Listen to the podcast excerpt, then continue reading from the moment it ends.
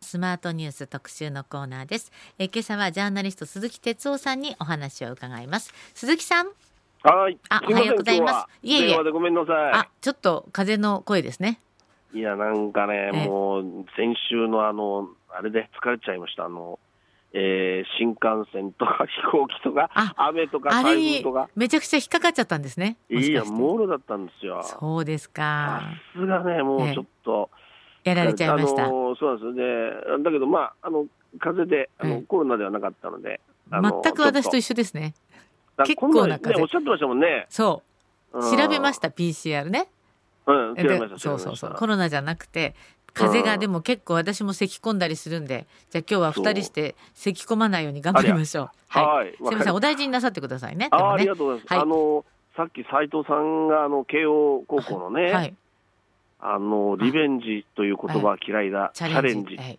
これ名言だな。そうですね。あれ慶応高校のキャプテンが言ってた。私もね最近リベンジって何でも使うけれどもうん。大学の授業でリベンジっていうのは本当にあの復習するって意味だからあっていうのを散々英文科の授業で習ったのに今ええ。巷ではすぐリベンジっていうから嫌だなと思ってたんで素晴らしいなと思いました。大村キャプテン教えられました。本当ですね本当、うん。チャレンジいやいや、すいません。いやいやもうせ政治家ちゃんとこれを聞けって話ですけどね。はいはいはい。まずは何からいきますかってこれですよねうん。やっぱり処理水ですねあーこれね、ええあのー皆さんはどう感じておられるかわかんないけれども、急に岸田さんがね、うんあのー現地に福島に行ってね、はいはいそれで漁業関係者と話をしたりね、はいでちょっと違うでしょう、順番がっていうね、つまりもうなんかスケジュールとスして、ケジュールありきですよこれ。既成事実全部作っていくぞっていうことの表れだったんだなまたやられたって感じです。いやいや、そうですよ、ででもね、みんな僕、見抜いてるとは思いますけどね、ええ。だけど、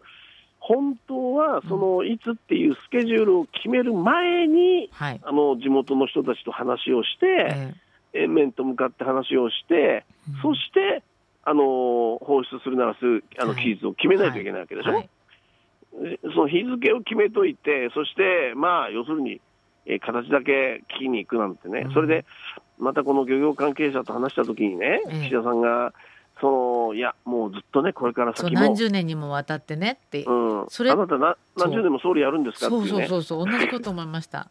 思ったでしょ？えだから例えば、もうそういうふうに言うんであれば、例えば風評被害に対してのねえ、はい。その補助っていうものをどういうふうにするとか、まあ、これ、法律にするのか、例えばあの限定的な予算にするのか分かりませんけど、はい。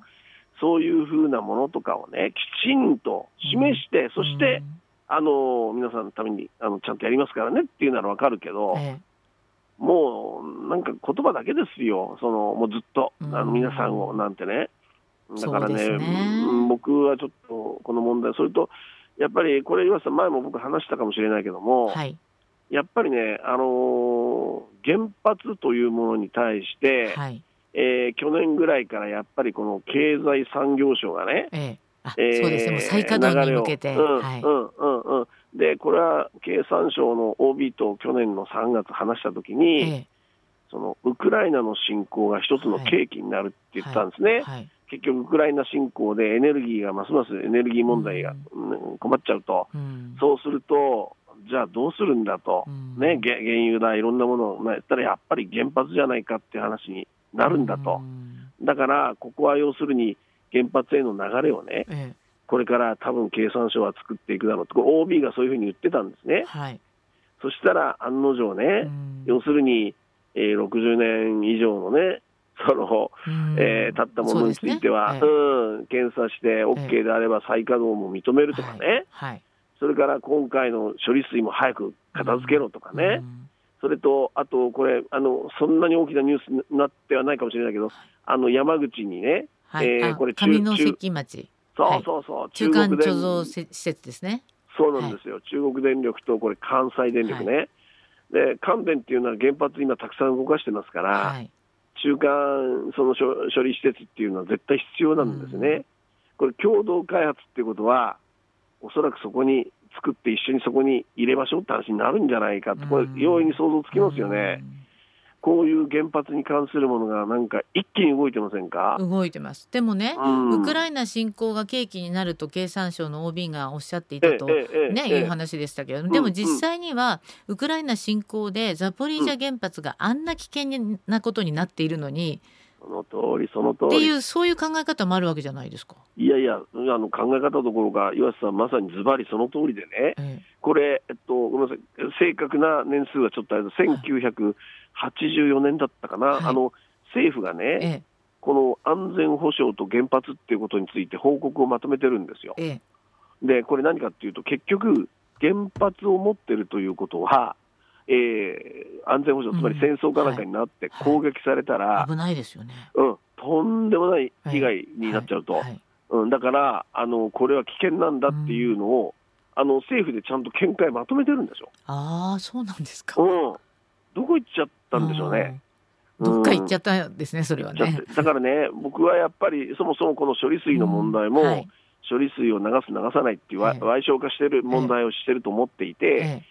そもそもこの処理水がこんなに出たのはなんでかと、ね、原発、事故があったでしょ、事故があったら、うね。うんん、町を潰しね、こんなことになるんですよと。うん。だから原発そのものの議論って絶対必要じゃないですか。そう。なんかいつの間にかねなんかうん、2011年のあのことを忘れてるんじゃないかと。いやー、忘れてるよ、忘れてますよ。だから今年のお正月ね、え僕、えちょっと取材したけど、え双葉町なんていうのは、ええ。一応、その戻ってきていいよって解禁になったけど、50人とか100人ぐらいしか戻ってきてないわけですよね、もそうですよね。う町が壊れたんですよ、えね、それでえー処理水が残ってえるわけですね、うん原発って何なのっていうことをやっぱりね、議論しなきゃいけないのに、そういうとこは全く素通りでしょ。ええ。だから僕ね、ここはやっぱりね、国会でちょっとしっかり、もう野党は追及してもらわないといかんなって僕は思いますけどね。ですよね。ただし、うんもう今日にも、まあ、うん関係閣僚会でひあの集めて会議開いて閣議決定でそしたらもう海洋放出していうんうんいわけでしょ、そうですね、そうですね。だからそこを要するに我々がどう厳しく審判するか、うん説明不足だっていう世論調査、圧倒的にやっぱ多いんですよね。はい、でもきっと岸田さんとしては、うん。まあ、福島にも行きました。東電の様子も見ました。全漁連、まあ、福島県漁連も含めて会長たちと会いました、で皆さん一定の理解を示してくださいました。だから流しますっていうもう決まりきったことがどんどんどんどん行われてだからこの内閣ってすごいなと思って。まあ、すごいっていうのはね流れあの流れに任せてね、どんどん突き進むじゃないですか。怖いですよ、うん本当怖い、だから一時が万事でねうん、原発だけじゃないじゃないですか、ですね。他のこともマイナうん。ー保険証だってなんだっはい。てそうだけどね、でもね、この処理水の、まあ、問題だけじゃなくて本当は原発っていうかね、あのエネルギー政策そのものを話さなきゃいけない時ではありますけれども実際に、まあうん処理水が溜まっちゃっているというのも事実で。ええでじゃあこれがそのトリチウム残ってるけれどもすごい薄薄めたら全然大丈夫だと。で私、うん。あのちょっと前に西村さんにインタビューした時も飲んでも平気なレベルだとおっしゃるわけですよ。で本当にそうならうん。ねあの、うん。昔あの貝割れの時に菅直人さんが、た。もう風評被害だからって言って食べてあの時うん。菅さん大人気になったじゃないですか。だからあのぐらいのことが本当にしちゃったらみんな納得するかもしれないけれども、うん。まあしろと言ってるわけじゃないんですけれども。いやいや、だかだかららそういうことですよ、うん。だから説明責任っていうかね、うん。説明が足りないって、説明って何を説明すればいいのかっていうところが、もう本当ずれるわけですよ。国民が、まあ、生活感のある国民が納得する説明の仕方ってなんだろうっていう、そこは全然説明になってないでしょ、文章を読むだけで。で、おそらくあれは官僚が書いてるわけですええよね。ええだからもうそこでもう政治家としてもう失格ってことになるじゃないですか。厳しいですね。いやいや、そう思いません？うん、いやはいでもそうなんですよねよ。。うんうん。だからこうふなんか福島の方たち、まあ、まあ東北国も含めるとね自分たちがやっとね東日本大震災があってうん。何、ね、10年経って、はいはい。そして、まあ、家に戻った人もいる違う土地で、まあ、生活始めた人もいる。でも、うんあのね、漁業やってる人もいる。その中で、まあ、漁業を営みながら自分のね人生を生きていきたいと思ってる人たちにとってやっとどうにか始まったなっていう時にこのええ。話ですから、その時にうん。そうどんな思いなのかなってこう。いやいや、もう口も聞きたくないでしょ、だからさっき言ったように、そのじゃあ岸田さんはね、うん。あのしっかりこれからもって言うんだったら、ええ。具体的に示してくださいってことですよね、ええ。あ具体的に何やるのか。うんうん。哲夫さん思ったんですけどこれ、うんあの、お金のことはもちろん大事なんだけれども、ええこう生活なりわいとしてね漁業で生活していく人たちにとって自分たちが取った魚がたとえね、あの後で補助金かなんかもらったとしてもみんなに食べてもらいたいと思って取った魚が食べてもらえないっていう悲しみとかそういうのもあるのかななんて思いながらどうしたらいいののかなと思って考えてた。おっしゃる通りですねねいや、だからそれだけこの深いんですよ、この原発の問題っていうのがね、だから、まあ、本当に丁寧な説明しかないんだけど、うんそれが全くできてないと、ですね。具体的な法律もできてないうんということだと思いますね。はい、えー、今朝はジャーナリストの鈴木哲夫さんにお話を伺っております。再びお願いしますので、はい、はいお願いします。はい、ありがとうございまはい、した。はい、はい。続いてはスマートニュース特集パート2、えー、今朝はジャーナリスト鈴木哲夫さんにお話を伺っています、えーはい。鈴木さん後半もよろしくお願いいたします,、はい、ます。週はい末そういえば日米韓首脳会談が行われましてこれ外交上は結構大きい話ですね。でもお大きかったですか、岩瀬さんね、ええ。あのいや、これなんか一泊、えーっとなんだ、一泊三日なんて言ってえね、えキャンプデイビッド。そうそうそうそう、だけど、これ結局その、いわゆるキャンプ・デービッド原則みたいなものをまとめたんだけれども、はいええ。そのまず中国を名指ししてはい。批判してるんですよね。はい。それから、まあ、要するに日米韓でしっかりこれからも連携していこうとか、毎まあミサイ年一回は会いましょうとか、そうそうそう、はい。はいミサイルの共同開発にとか、はい、なんか新しいことありました？いやすごい軍事同盟を強化しようっていう話をしてるように見えました、そうそうそう、だから、なんていうのかな、今まで、ん。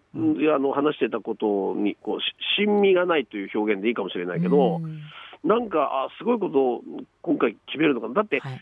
この3カ国が、この3カ国の首脳会談のためだけに集まるのって初めてなんですよね。はい今まではその例えばサミットだとか、なんとかだとか、まあ、ついでにってたと、そうそうそうそうそうそう、だけど、ええ。こんなね、えあの3人だけで特別に会うなんていうのは、だから何かあるのかと思ったら、ええ。実はあんまり親身がない。それからね、えあの僕はちょっと非常に矛盾を2つ感じてえて、はい。これ、一つはね、ええ。あの実は中国を名指しして、ええ。中国には徹底的にやるみたいなことをあの、まあ、言ってるんだけど、ええ。一方でバイデン大統領って今年の秋に中国にあ行って、はい、そうですね、うん。習近平国家主席とはい。あのた対談、会談をね、うんえー模索してると。まあうんはって言うんですね、いやいや、その名指ししてる割には、え行くのっていう、例えばそのひ一つね、はい。それと、まあ、もう一つは僕はその、これもあの岩瀬さんの番組でお話しさせてもらったけど、あの今年の4月にね、うん。あの韓国とアメリカ、はい。韓国とアメリカね、米韓、はい。ここでね、あの要するに北朝そ北朝鮮とかそういう中国を意識して、あの核共有の話をあはいしてるんですね。ええええで具体的になんかしなかったとは言うけど、実際これ、外務省の人なんか聞くと、やっぱり核共有っていうのをええ合意してるわけですよね。あで、これ、日米韓でっていうことになったら、これ、北朝鮮にえ核共有で戦うっていうんだったら、日本も参加しなきゃいけないじゃないですか。ーで実は発表してないけどそういうことも話されたんですかね？いやーだから話す話す話したんじゃなくて、あえてそれは話題にしなかったんじゃないかなって思うんですよね。だって問題、大問題になりますからね、これ。だからだけど、そういうところについて、バイデン大統領にあの記者会見で質問が飛んでるんですけど、はい。バイデン大統領は答えてないんですね。うん、だから、僕はやっぱりこの核共有っていうのは、すんごい、もう日本のその安全保障の転換だから、はいこれはね、やっぱり今の流れで日米間で核共有するのかっていうの、大問題だと思うんだけど、ええ。こういうものはなんか扱われてないのか、扱われたのか、うん。えー表には出さないのか、まあ、表には出さないっていう感じなんだろうと僕は思うけど、ん。でも新しいものとしては出てこなかった、今回の首脳会。そうなんですよ。それでね、ええ。これ、まあ、僕、すごく思うんだけど、これあの、よく私が取材する自民党のあの外務政務三役、はい。元政務三役ね、ええ。あの、取材よくするんだけど、彼なんかが言ってるのは、今とにかく、う外務省はもうアメリカ、新アメリカ、もうアメリカべったりって言ったらちょっと悪いかもしれないけども、えもうアメリカ一本なんですって。あだだから、その外交でもあ中国じゃくなくてアメリカってことですね、うん簡単に言うと、ね。うんうんアメリカのうんまあ、指示に従って、だから NATO にいろいろやってるのもそうだしね、うん。で結局その、そういうもう外務省がもうアメリカ一辺倒だと、うん。えーでアメリカは何考えてるかっていうと、まあ、日本と韓国とアメリカはみんな組んでるんだよ、だから強いんだよっていう、ある種、ブラフ、脅しね、はい。で脅しをかけながら、バイデン大統領は中国と交渉するんじゃないかってわけですよ。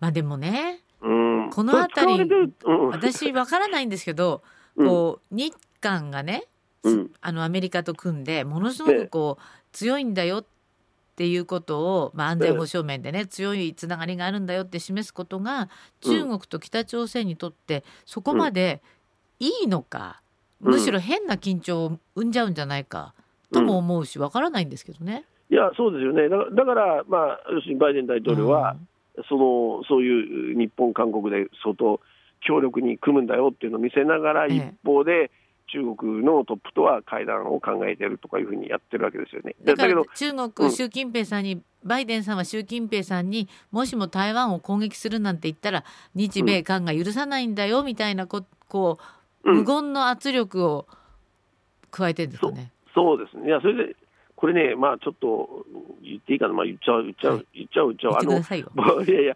防衛省のね、はい。ちょっとあのまあ、人を取材してたら、ええ、やっぱ台湾有事の可能性は薄いんじゃない薄いんじゃないかっていうんですよね。あそれ嬉しいニュースだな。うんそういはう見方もやっぱ、実は自衛隊の中にもあるんですよね。う。ーん。うん、だから、まあ、この台湾有事っていうのは道具には使われるけれども、はい。台湾有事があるから、こう塩足を使われちゃうんだけども、実際に起きるかっていうと、うん。まあ、あの中国が台湾を攻めて落とすまでには3年とか4年かかるんですって、そんな時間かけてなんてとても中国はやりませんよと、うん。こんな話なんですけどね。だから分かりませんよ、これはまあ一つの見方として、そういう見方もあるんだけど、だから、ええ。まあ、結局、そのどういうことかっていうと、うん。あのよ G2 っていう言い方するんですけど、はい。G2 ね、G2 つまり、うん、二大大国ってことですね、はい。アメリカとはい中国、はいだから世界はアメリカと中国なんだと、は ね、バイデンさんはそう考えてるだろう。とまあそうなんでしょうね。うん。はい。だからアメリカと中国がとにかく喧嘩もしながら、うん。表面ではね、ええ。でも裏ではちゃんと経済協力しながらええ。うまくやっていこうやという、きっと流れがあって、ええ。日本、韓国はそれに利用されてるんじゃないのっていうね、はあ。なんかそういうやっぱりこう疑念があるというふうにその、お政務三役の経験者は言ってましたけどね。でで岸田さんはええ。相変わらずその、なんていうのかな、外務省に乗っかっちゃってるっていうか。外、務省が用意したこのうん。まあしゅまあ、手段というかこの会談とかも全部「はいはい」っつって言って、っていうことなんでしょうね。そうですね、だから、うんで防衛費もきっと上げるよっていやだって、約束してるんでしょうね。知ってますよ、だってアメリカのミサイル買うっつうんだから。ねえそうですよね、うんうん。一緒に作っちゃうとかね。で今日産経新聞に防衛予算最大7.7兆円って書いてある。弾薬確保に9300億円。これだけあったら何ができるのかしらとちょっと思っちゃいますけどね。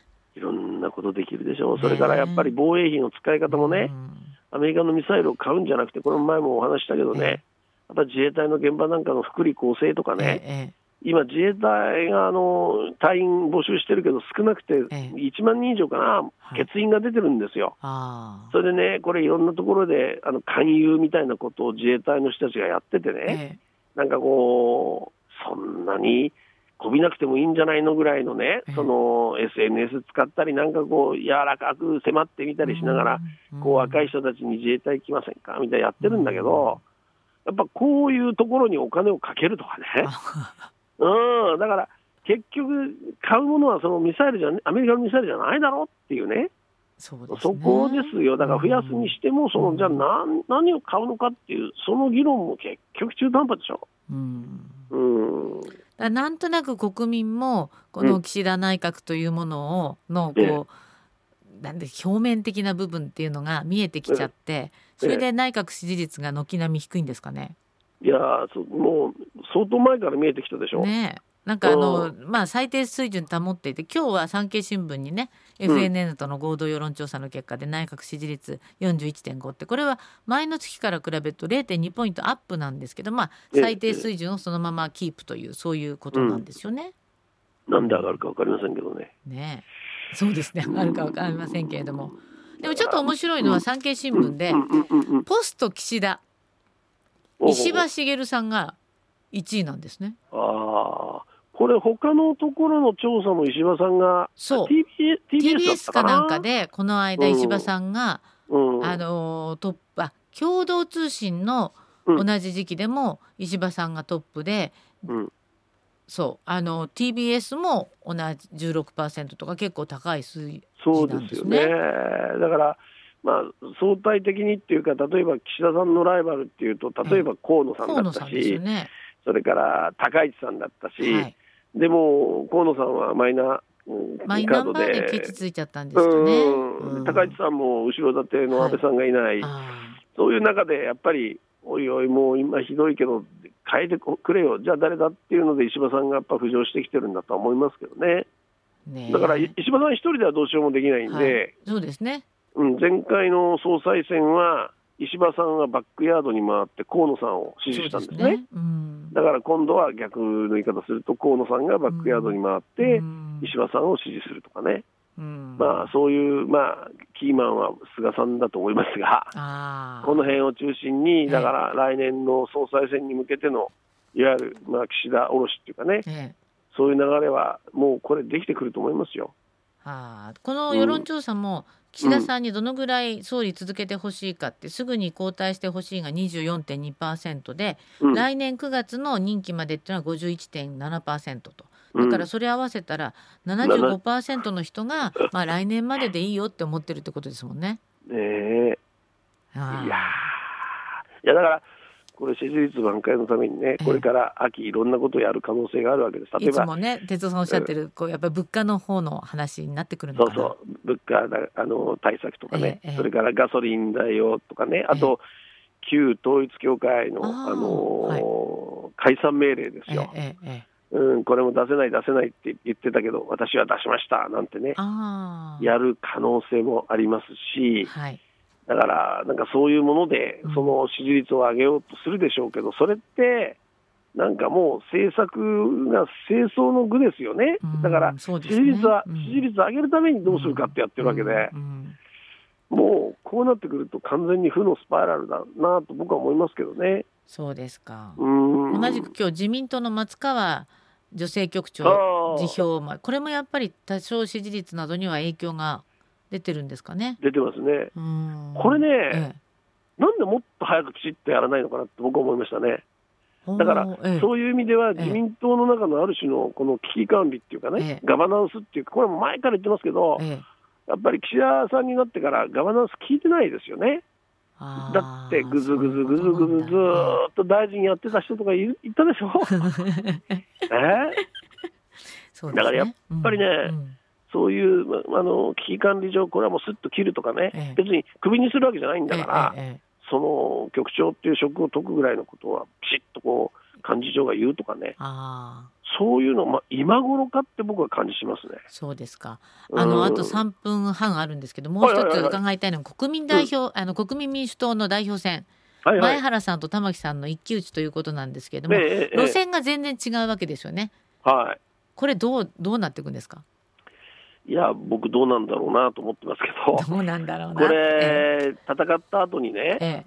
えじゃあ、勝った方に合わせますっていう話ではないような気がするんですよね。えですよね。玉木さん政策実現そのまま、このままの通りいくんだと。で、うん。前原さんは野党連合みたいなことを考えていくんだと。うんうん、いう話ですけど、だから、まあ、これ、結果次第では、前原さんが何かしら抜けてい行くんですか？動するっていうね、うん、あのそういう覚悟もあるのかなというふうにちょっと思います。ただ、前原さんってでも、ほら、うん希望の党の時に、うん、まあ、民主党をこう、分割させちゃった張本人でもあるわけじゃないですか。ああ、そうね、あの岩瀬さんね、まあ、え。えあのそういう見方もあるんだけど、ええ、僕はね、あれは褒めてあげなきゃいけないと思うんですよ。あそうなんですか。うん、あれはやっぱりね、え。あの右から左まで全部一緒にね、ええ、あのーな一つになるんだと、これ、うん。自民党を倒すんだって言って、うんうん。あれ、希望の党をやったわけで、はいはい。あれは小池さんが悪いんですよ。あ、そうなんですか？小池さんが、あのなんか、あの排除しますとかなんとか言ったからね。だけど、なんかわだかまりが残ってそうだなと思って、だから前原さんがもし負けちゃって、うん立憲に行きたくても行かれない流れがあるのかなとかいろんなことを考えてたんですけどね。まあ、立憲にね、行くかどうかわかりませんけどね、え無所属かもしれない。だけど、あの時は前原さんはよう決断したと僕は思うんですよね。そうなんだ。そういうことなんですかう。そうそうそうそう。で、あんまりあの時に褒められてないんだよね。ええ、そうそう、なんか先般的な感じに扱われてると思ったら。そうそうそうだけど、一貫して彼はやっぱり野党は一つにならなきゃっていうのは、あずーっと言い続けてるわけですよー。ええ、玉木さんも前そうおっしゃってたんですかね、ここ来た言っ時。てたけどね、えまたちょっと厳しく、そこで聞いてください、玉木さんに。ええあでも玉木さんこの間来ちゃったばっかりなんで。あ、そっか。あむしうんろ来週石破さんがいらっしゃる。あそうですか。はい。このじゃポスト岸田についてどう思うか。いやいや、なんて言うでしょうね。そうでしょうね。いやでもいや、でももうは、いや、ちょっと覚悟決めてほしいですよね、まあ、そういうふうにやっぱり変えないと、自民党変えないと、どうしようもない、これ、国民生活がアウトですから。そうですね。でも石破さんの人気が高まっているのは、こううん。野党の支持層が石破さんにっていうふうに入れてるんじゃないかっていう分析がありますけど。だからねなるほど自民党内で人気がなかったら総裁選出られないしその辺が難しいところなんですかね。そうなんですよね、だけど、今さら酒飲んで、みんなにご馳走してももう遅いしね、だから僕は石破らしく、石破さんらしくね、はい、僕は不器用だ、僕はそれはしない、政策論しかやらないって突っ張った方がいいと思いますけどね、これは僕の個人的な意見としてね。そうですか。まあでもねうんまだまだ実際のところは岸田さんの任期は残ってるわけで。うんうん。岸田さんにもうちょっとね聞く力これをもうちょっと思い出してほしいなと思いましたね。だってそれが売りだったじゃないですか。ねえ。ねえ。分かってんのかな、聞くってどういう意味かね。ねえなんか心配になっちゃいますけれども心配なのは哲夫さんの体調もなのであ早く元気になってまたスタジオでお会いできるのを楽しみにしておりますんで。ありがとうございます。はいえーはい。それでは今日は、えージャーナリスト鈴木哲夫さんにお話を伺いました。どうもありがとうございはい、ました、ありがとうございました。